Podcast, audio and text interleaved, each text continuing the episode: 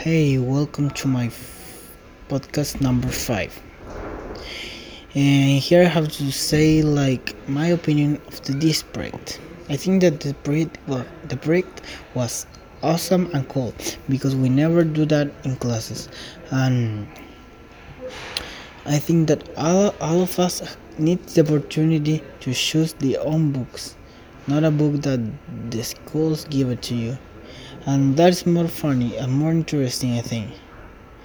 Another thing that it was like really hard to read the book like the lord of the flies because i don't even understand it like nothing at the first.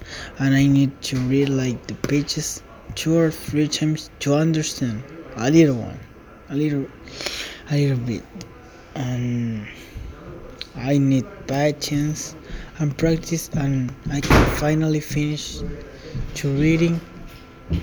I I I finished reading the book and my opinion of the book that is that it's really good.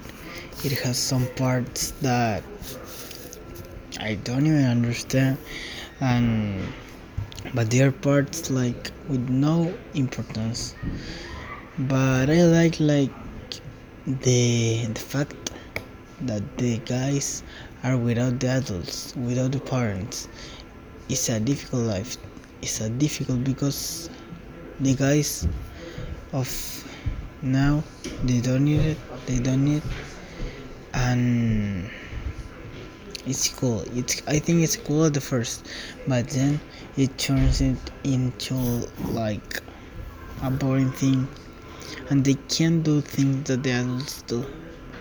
And that's the way that I like this project because I I knew I know I met I don't know I know a new book and this book I think that without this project I wouldn't really know the book and another important fact uh, for why I like this project is that I like to joke. I like to joke like with I like the English and I like to joke in English.